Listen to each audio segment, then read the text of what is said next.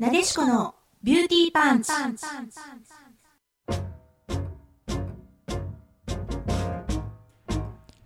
皆さんこんばんは。ここ、インターネットラジオ、レディクロの神戸スタジオからワールドワイドに配信。私、神戸元町美顔美肌エステビューティーサロンなでしこのオーナーエステティシャンの清水正樹とあなたのモテルを作るスタイリスト、エミや洋服店店長エミ深夜が、美容、ビジネスファッションなどなど、身近な知りたいをお届けする、聞けばとっても元気が出る、運気も良くなる番組です。どうぞ最後までお聞きくださいね。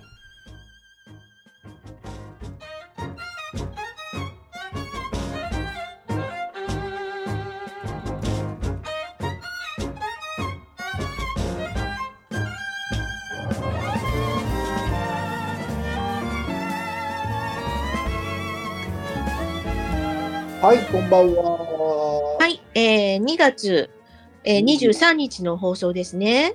はい、こんばんは。はい皆さこんばんは。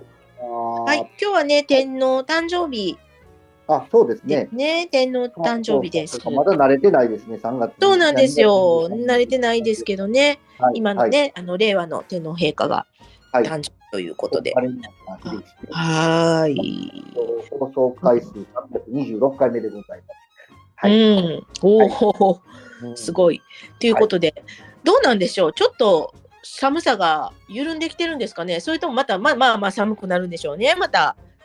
そうですね、この、このね、まだ2月ですからね、言うてもね、う3ーん月。いっぱいはやっぱりそれなりに寒いのかなと思っうて。ーんねえどうなんでしょうもうちょっとなんか冬服が飽きてきました。寒いのはありましたね。うん。うんそうですそうですねねまあ1月1月なんかまあお正月明けたらね私毎年なんですけど、はいなんかもう春服春服うんうんうんうんうん。なんかこうバーゲンが冬のねバーゲン始まるんですけど始まるとかなんかそんなんなんでしょうけそうど、ですねはい、私どっちかっていうともう冬服に飽きちゃって、はい。もう1月お正月過ぎたら春服春のお洋服とか春の靴とかね、はいなんかそういうのをねなんか気持ちがそっちに行っちゃって、はい。あのお買ってしまいますそうですね。色も変わりますしね、やっぱりね。色目がやっぱ冬素材として明るい色が着たくなったりね、しりますもん、この時期はね。やはりこう、新春っていうぐらいですから、やはりうんうん春っぽい色を着ていただくのがいいのかなと思います。そうですねなんか。明るい色着たりね、うんいただくと気持ちも変わっていいのかなと思います。はい。そうですよねなんかもう寒いの 嫌なんかそういう気分にね、うん、どうなってますね黒い黒い色の服をずっと着てると、陰に入っちゃうんでね、どうしてもね、うんこのち年が変わるっていうのは明るい気分で、こううんもんなんでね、やっぱり年明けは明るい、ネクタイにしてもちょっと華やかなもの、やっぱり年末まではちょっと渋めの重たい色のものを決めていくとかっこいいんでしょうけど、やっぱ温かみもそれで違ってきますけど、やっぱりこう、年明けるとちょっと明るめのネクタイとかね、そうですね気持ちが変わりますよね気。持ちがねやっぱり変わってきますよねやっぱり与える印象も変わりますしね、うんやっぱりそういう深いってすごいそう、季節に応じて考えていただくといいかなって思ったうりーんはい。ねはい、えーということでね、今日はもう、あ盛りだくさんでお伝えしていきます。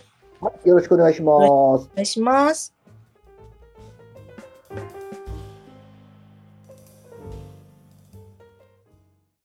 ちょっとちょっと。ここだけの話にしとってな。まさきがお伝えするビューティーパンチな情報。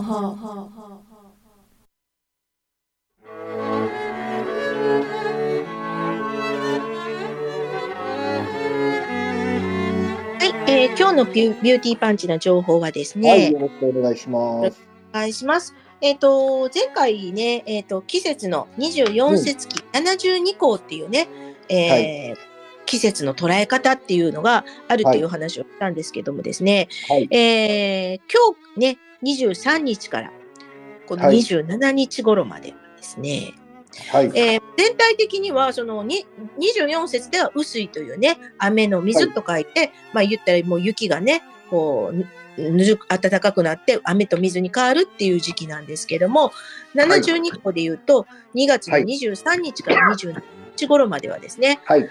あのー、薄いの中の、霞み始めてたなびくっていうね、なんかすごく素敵な、霞み始めてたなびくっていうすごいですよね。なんかね72項になり、いいですねそうなんです。ちょっとね、はいまあ、三も漢字で言うと3文字ですけれども、霞はね、あの春霞の霞です。で、初めてっていうのは、年始の始、始める、はいね、はえーい。開始の始ですけどね。えー、たなびくっていうのの漢字難しいんですよ。これ、たなびく。たなびく。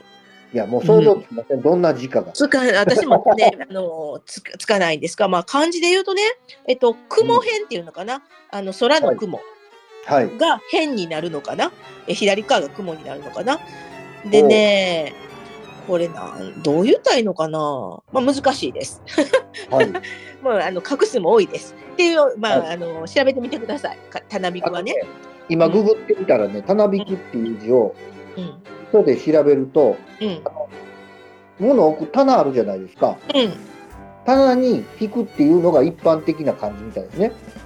はいはい。これが一般的なたなびくらしいですけど、はいあの、難しい漢字は、その、出てこないって。出て こないそれぐらい。出てこないですね。これたなびくってねなんかうんなんかね雲にね逮捕じゃあの捕まるの逮捕じゃないんだけどもそうなんかうんちょっと難しい。あ。なのこれすでねまあ。これですね。はいはい、うんわかりました。雲辺に、うん、あの、まあ普段使わない感じ。じ。はなく、なんかそんな感じですね。そんな感じですは。いはいはいはい。はい。二四角らしいですよ。 ただびき。お一文字ーではい。はい。ここはですね、やっぱりね、ひな祭りにかぶってきます。うんはい。ひな祭りにかわかぶってくるんですね。えーあ、違う違う違う、違うわ。27日なので、か霞み始めてたんなびくなので、えーこれはね、夜空の月をね、こう見上げて、日頃の感謝を伝えるっていうのがいいそうです。なるほど。えーでね、えーもう春のね朝日をこう浴びたね山々が霞がこうたなびくよっていう時期なんですね。たなびくってなるどういう、どういうなんていうのかな日本語なのかなたなびくってどういう意味なのかな、たなびきはねうん、かす雲や霞がうん横に長くかかることをたなびくっていうみたいですよ。なるほど。うん。まあこだうから情景が浮かびますよね。。浮かびますすね。あのもう言ったらその、うんなんていうのかな薄くこうぼやけてこうねうしんしらしらしらしらむっていう感じなのかなそう。ですね。うん朝晩気温がやっぱりね、あのうん上が上がるとこうんう、霞が出てきたりします。はい、そそううで。ですすね。いう感じがしてますね。うんはいなんか調べると、霞っていう表現は朝にしか使い使わないそうです。おお。で、夜はそうかおぼろ、夜はおぼろっていうふうに言うのかな。うんはい。はい。で勉強になります、えー、で、らすごいですね。あので、この時期のね、ラッキーフード、ラッキーフード、うんえーラッキーフードこうんラッキーフード、あんまりこっちでは食べないかな。うん、えっ、と、石川県ではね、結構、あの、石川の金沢とかだったら伝統野菜にこう認定されてる、からし菜、はい。からし菜がね、あの、ラッキーフードです。だからこれを、歯とか茎をね、油で炒めたり、こうね、おひたしにして食べるといいですよ、みたいな感じなんですね。あとは、えー果物で言うとレモンです。なるほど。はい。はうい。んでもね。やっうん、やっぱりそういうなんかビタミン C とかねやっぱりそここの時期取るといいいいいいのかもしれないまあ年がら年中いいんでしょうけども、はい。うん、いいのかなっていう感じなのかもしれないですね。なるほどです ね。はうい。んまあ実はこの時期ぐらいにねあの美容で言うと美白今の時に美白まあ言ったらえっと紫外線量が少ない時にね、はい。こうシミ対策とか美白対策っていうのをやっとくといいとこう言われてますね。はい、はい実はね。はい。あとはですね、えっ、と、なんかね、年越しトンボっていうのがいるそうです。年越しトンボ。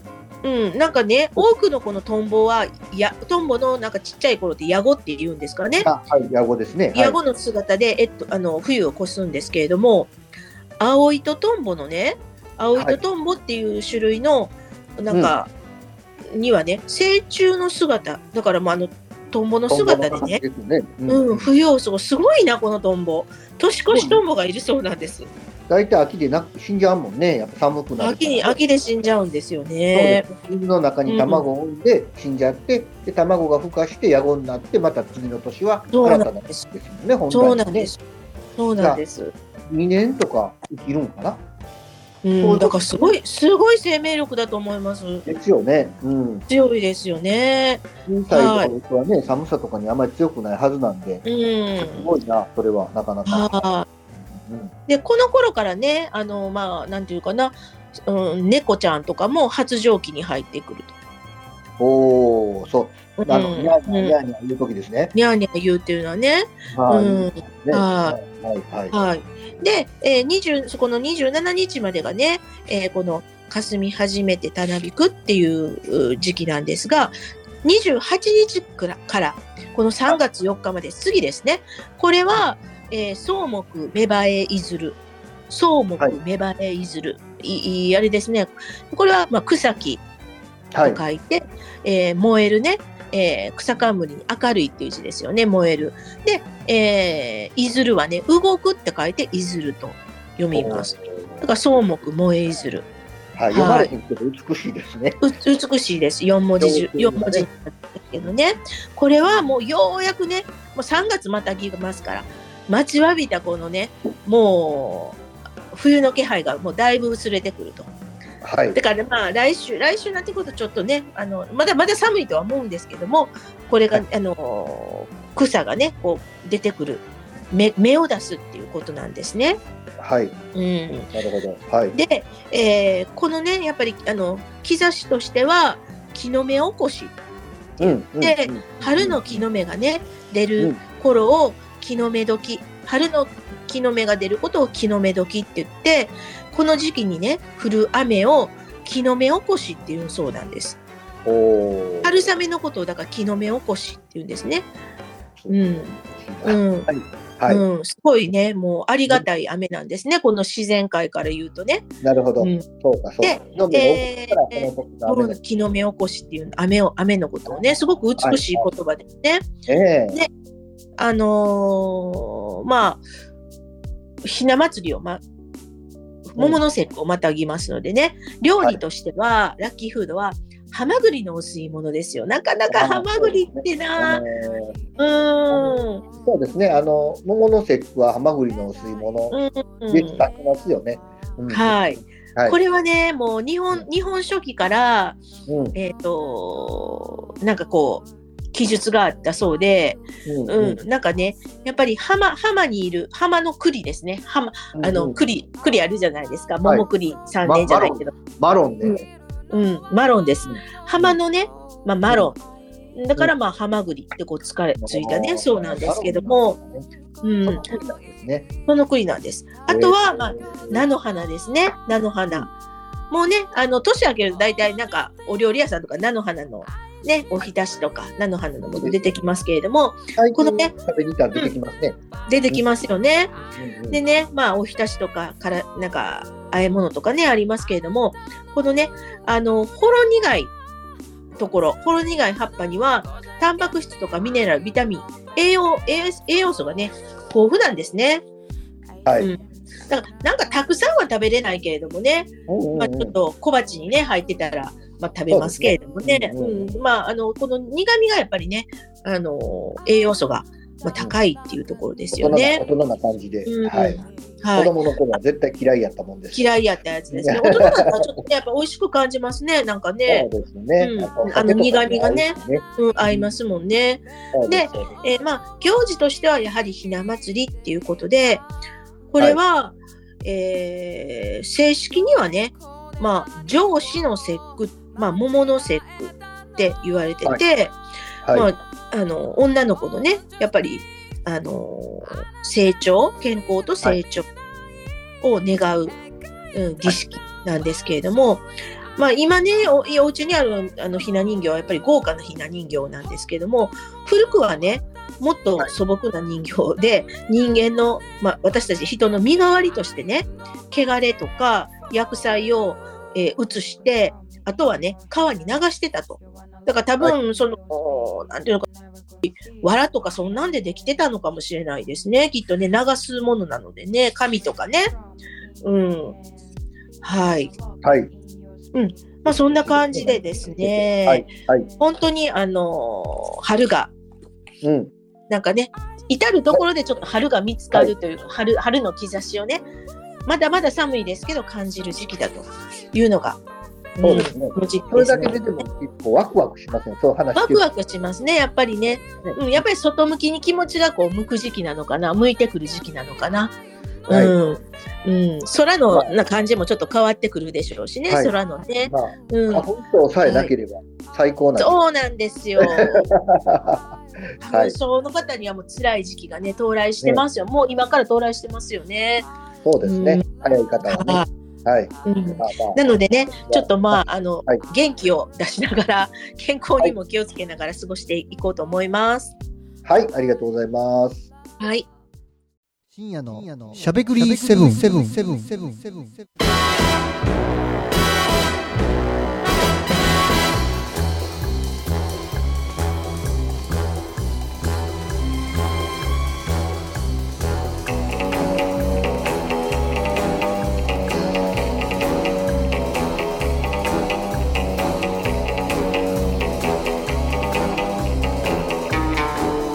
はい、こんばんは、えみちゃんでございます。皆さんお元気はでいいらっしゃいますか、はい、 ?2 月23日。はい。うん、はい。あのー今日はね、何のお話をしようかなと思ったんですうけど、ん、あのー僕の大好きな、あの日帰り温泉情報。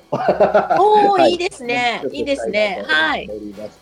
あのーはいうん、まあ、大好きな通蘭の湯とかね、いろんなお話今までも聞いてきましたけど、うん、ちょっとね、またあの、たまたま一日空いたので、一日とはいいうか半日ぐらいかな空いたので、あの、ちょっと新規開拓をしたくて、ういん、ろいろ調べてたところですよ。はいあ、のー昔ね、三田に熊野の湯って、熊野の里やったかな、湯やったかな、っていうはい温泉施設があったんですよ。はそれい、こそ、まだ日帰り温泉がそんなに今ほどなかった時代に、はあの、今、西西宮にもまだあるのかな西宮と三田に熊野の里っていう、あの、温浴施設があったわけですよ。い、ではい、はい、いわゆるあの今の日帰り銭湯の先駆けみたいなはい、存在で、よく行ってたんですよ。僕もあんまり、はいはいはいまだそのその当時なかったからね。はい、はい、で、2018年ぐらいにその三田の熊野の里は、一は回なくなったんですよ。なくなったというか、やめたんですよ。おーうんおで、ー、は施い、設はそのまま残ってたんですけど、一回やめはって、で、あ、まあ、ズーラのみたいなもんですわ。しばらくちょっとお休みされてはっうん、て、うん、うん、あのーまあ、この度リニューアルしましたと。はい、 22年の秋かなにリニューアルしましたと、い、うことを言ってたんですよ。うん、名前が寿の湯というね、えーへえ、とこなんですけど、そこの温泉に、えーうんちょっと興味があって、秋からずっと興味があったんですけど、秋からちょっと忙しくって、なかなか飛ぶ間がなかったんですけど、はちょい、っと時間できたんで行ってまいりまして、お最お、新事情って感じですよね。最新情報というか、最新事情というか、うあん、の、やっぱ新しいとこなんで、うん。いろいろすごいです。はい、新しいろいろすごい。新しいとはいえ、もともと熊野の里の建物をそのまま使ってるので、ああ、そうなんですね。温浴のそのお風呂に関しては、ちょっと古さも見えます、やっぱりね。へお風呂にえ。関しては、そんな、まあ一般的な感じで、まあ今、今流で言うと、あの、サウナね、うんうんうんう室ん。内のサウナもあるんやけど、新しくできたのが洋流サウナ、あの、高温のサウナが、はいはいあはい。の露天風呂の横にダーンってできて、うんうんうん。そこで高温のサウナ。僕、サウナあんまり得意やないんで、岩盤浴が好きなんで、うんうんサうウんナにはあんまり入らないんですけど、うん。あはのサウナから、サウナね、えー結い。構ストイックな体型の方が、次から次出てきてはったり、入りややっぱそうなんですか。やっぱそうなんですか。やっぱりね、ちょっとあの体鍛えてはりそうな方が、ややっぱり出たり入ったりしてはる。まあそうなん自分だ。の自分のその時期やからそうなんかもしれませんけど、わからないですけどね。あのあうんの室内のちょっとこの温度の低いサウナは、ちょっとこう、ぽちゃっとした方もいらっしゃるんですけど、はい。そこのその熱い強烈なやつはあのなんかなんかストイックな方ばっかりで したわ。でそうなんです。ね。でへそのえ。その隣にもお露天風呂があってそこはあの高高濃度炭酸泉って言って炭酸濃度の高いはい。でぬるぬるいお湯で長く浸かれるのが、うん。で僕はもう、そもそもさっきも言いましたけど、岩盤浴が大好きなので、はい。岩盤浴目当てで行ったわけですけうどんも、うんうんうん。あのね、何がすごいかというと、ここまず入ります。あの、はい建物に入ると、入り口のところで、まあ、うんあの、一般のお風呂に入るのと、岩盤浴、岩盤浴追加料金がいるわけですよ。うごん。存知の通り。で、うん岩盤浴の追加料金を払うと、館内儀っていうのが渡されるわけですね。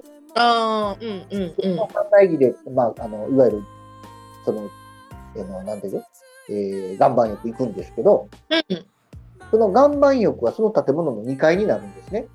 うん。 1階がお風呂、お風呂と、それからスポーツプールと、それからうんマッサージのとこと赤すりがあるわけですよ、1階のとこうに。んうんうん。 2階に岩盤浴があるんですけど、はい。 1階に上がって驚いたのが、うん岩盤浴コーナーがあります。うんで、その岩盤浴コーナーもね、4室あるんですよ、全部で。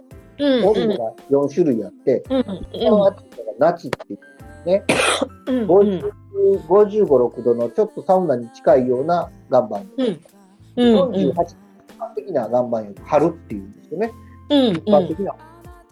で、えーうんは夏、夏、春、秋っていうのがあって、41度ぐらいの低い、ぬるい岩盤浴。うんで、冬っていうのが、うん体を冷やすためのあの冷たい岩盤浴がある。おーこれ4種類あって、これだけでも相当すごいんですけど、はい。そこから奥にですね、うんあのまあ、テレビとかいろんなものを完備したリラックス,、リラックスできる場所があって、はい。さらに奥行くとうんライブラリと言いまして、うん。いわゆる図書館みたいなスペースが、なんてなんて図書館みたいなスペースがあって、はいはいはいはい。まあ、あの一般的に最近漫画を置いてる岩盤浴多いんですよ。うんうん。漫画コミック本をね、いっぱいああ置いてる。ですね。うんうん漫う画ん的みたいに置いてることがう多いんんですけど、ここうん本当に図書館みたいになってて、うん。すっごい綺麗ですよ、それが。あの、円形のね、へえ。大阪のどっかの蔦屋書店の本店ってすごいこう壁にこう、うんうんうん。こ書棚があるじゃないですか。あはれいのはちょっい。とこうみたいな感じの円形のうーん。図書館があって、へえ。スロープになって降りれて、で後ろには、各その書棚の横とか脇とかにちっちゃいこう入り口みたいなのがあって、入ると一人がへえ。あるんですよ。はい。ちょうど一人が入って、なんかちょっと仕事したりするスペースが山ほどあるんですよ。うんうんうんうん。そういうとこに電源と、あうの、USB のジャックがあって、ん、へあーの、あこれ、あの、いいなと思って、ちょっとなんかこう、気分を変えて仕事したい時にいいなと思っうて、んうんうんうん。で、あの、今度またちょっとこれはリピート確定やなと思ってるわけです。おーへえ。ただ一つこれ思ったのが、うん。初めて行ったんで、ちちょっと容量がわからずに、うんまあ、とりあえず岩盤浴が好きなんで、岩盤浴入りました。うん。ね。岩盤浴うんでうまあ岩盤浴も僕、長いこと入るの2時間ぐらい入ってましたよ。ん。すごいなぁ。うんうんうん。 2時間ぐらい。で、そこそこの本持って入っていいんですよ。大丈夫なのえそれはあ。の、岩盤浴、みさっき4つあるって言いましたけど、うん。このうち夏っていうのはちょっと湿度が高いので、持ち込まないでくださいって書いてあるんですけど、うんうあんうとん実は全然持ち込み OK で、うん。だから、あの、いしあの並んで岩盤浴いる、あの、別のね、お客さんで、うん女の子とかは本5、6冊持って入って、ずっと読んでたりしてるんですね。うん。へえ。で僕も1冊持って入って、読んでて、2時間ぐらいおったんですけど、うんその春っていうのも一番一般的なね、本文うでんまあ2時間経つと汗だくなります。うんだからこれでお風呂入らないかんって、お風呂入り、1回降りるんですよね。うんうんで、1回降りて、あのーお風呂入って、うんさて、上の階にもう1回上がりたいなと思ったら、うん館内着てないと上がれないんですよ、これ。うんうんうん。そうなると汗だくの館内着をもう一回着るのかっていう話になってくると、それは嫌ですね。だから、うんうんあの先に時間使いたかったら、もう上がった時に先に使わないかんなと、岩盤浴入る前に使わないかんなと思った。うんうんあって、そういうなね、あの、ちょっと容量が分からず、そうやったなというところがあったんですけど、まあでも本当に、2時間、全部で3時間ぐらいいたんかな。で、へえっえと、お風呂の代金が850円なんです。ああ、まあまあまあ、そんなもんですよね。うん。うんで、岩盤浴も850円なんです。うんうん多分うん。 1700円なんですよね。うんうんうん。で、あの、お水も途中で買ったり、いろいろ。全部、うんあの、下駄箱についてるこの IC、下駄箱の鍵についてる IC チップがあるんですけど、うん。それでピッピピッピして回ると、それが最後お会計になるんですけど、うん。お会計最後なんですけどね。うん。あの、それをしながら、水、水買ったり、いろいろしながら、うん。結局出るときにお支払いしたのが、3時間以降、1410円やったんで、へ朝え。割りみたいなのがあるらしいんですよ。午前中に入ったら朝割りみたいなのがあるみたいで、へえ。 3時間いて、そんだけ楽しませてもらって1410円って、すごいなと。すごいね。変な漫画喫茶よりええなと、うんいうことを思った、あの、感じでしたね。ううーん。んで、本当にそういう仕事してはる人も結構いらっしゃって、うん。ライブラリのとこでは。うちょっんと。資料的な本もいっぱいあるから、まあ、あうんんまりその難しいビジネス書とかはなさそうでしたけどね、ざっと見た感うじんね。うんうん。まあでも、あの、どっちかというと、関すあの、絵の本とかね、写真うん集とか、うんうん僕が読んでたのはキャンプ飯の本とかね、読んでたんですけど、うんあの、小説とかそういったものが結構多くて、あと写真集、あの雑誌も結構置いてました。へえあとコミック本もあって、本当に快適な空間だなと思いました。ね、あの、ぜひね、あの、ことぶきの湯っていうんですけどね。ことぶあきとの湯そうそう、あとあと調べてみたら、あの、まあ、昔ちょっと知り合った社長さんがやってるとこやって、吉系親近感湧いたりしてね。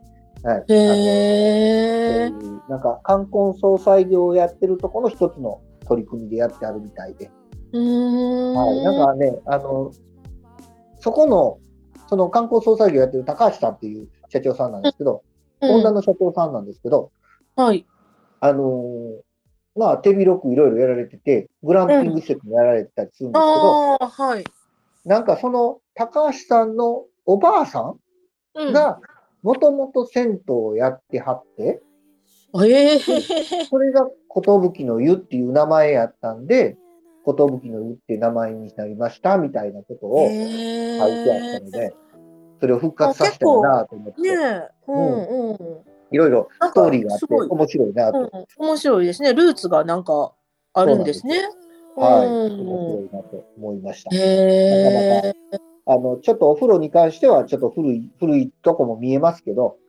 あの、うんなんて、うんあの、その、ライブラリとか岩盤浴は非常に素敵やったんで、ぜへえサンダの方に行かれることがあればうん、まあ、いうん一日おっても時間潰せるぐらい、 僕はね、僕はですけどね、はい、うんうんそれぐらいな環境の。いやーいいですねねはい、久々にそんなとこに行けてよかったです。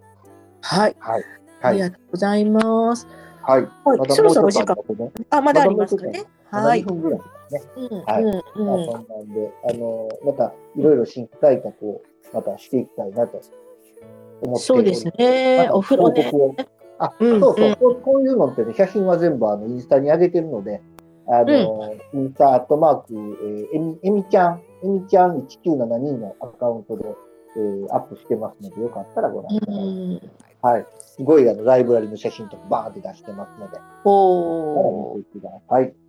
はい。はということで、この辺りで。はいい、そうですね。はい、はいえー今夜もお送りしたのは、えー清水正樹神戸タロットヒーリングスクールの清水正樹と。あなたのモテルを作るスタイリスト、エミヤ洋服店店長、エミシンナがお送りしました。それではまた来週。ごきげんよう。ごきげん砂時計のように空っぽになったらまた逆さにしてやり直せたらいいのに繋いだ左手重ねた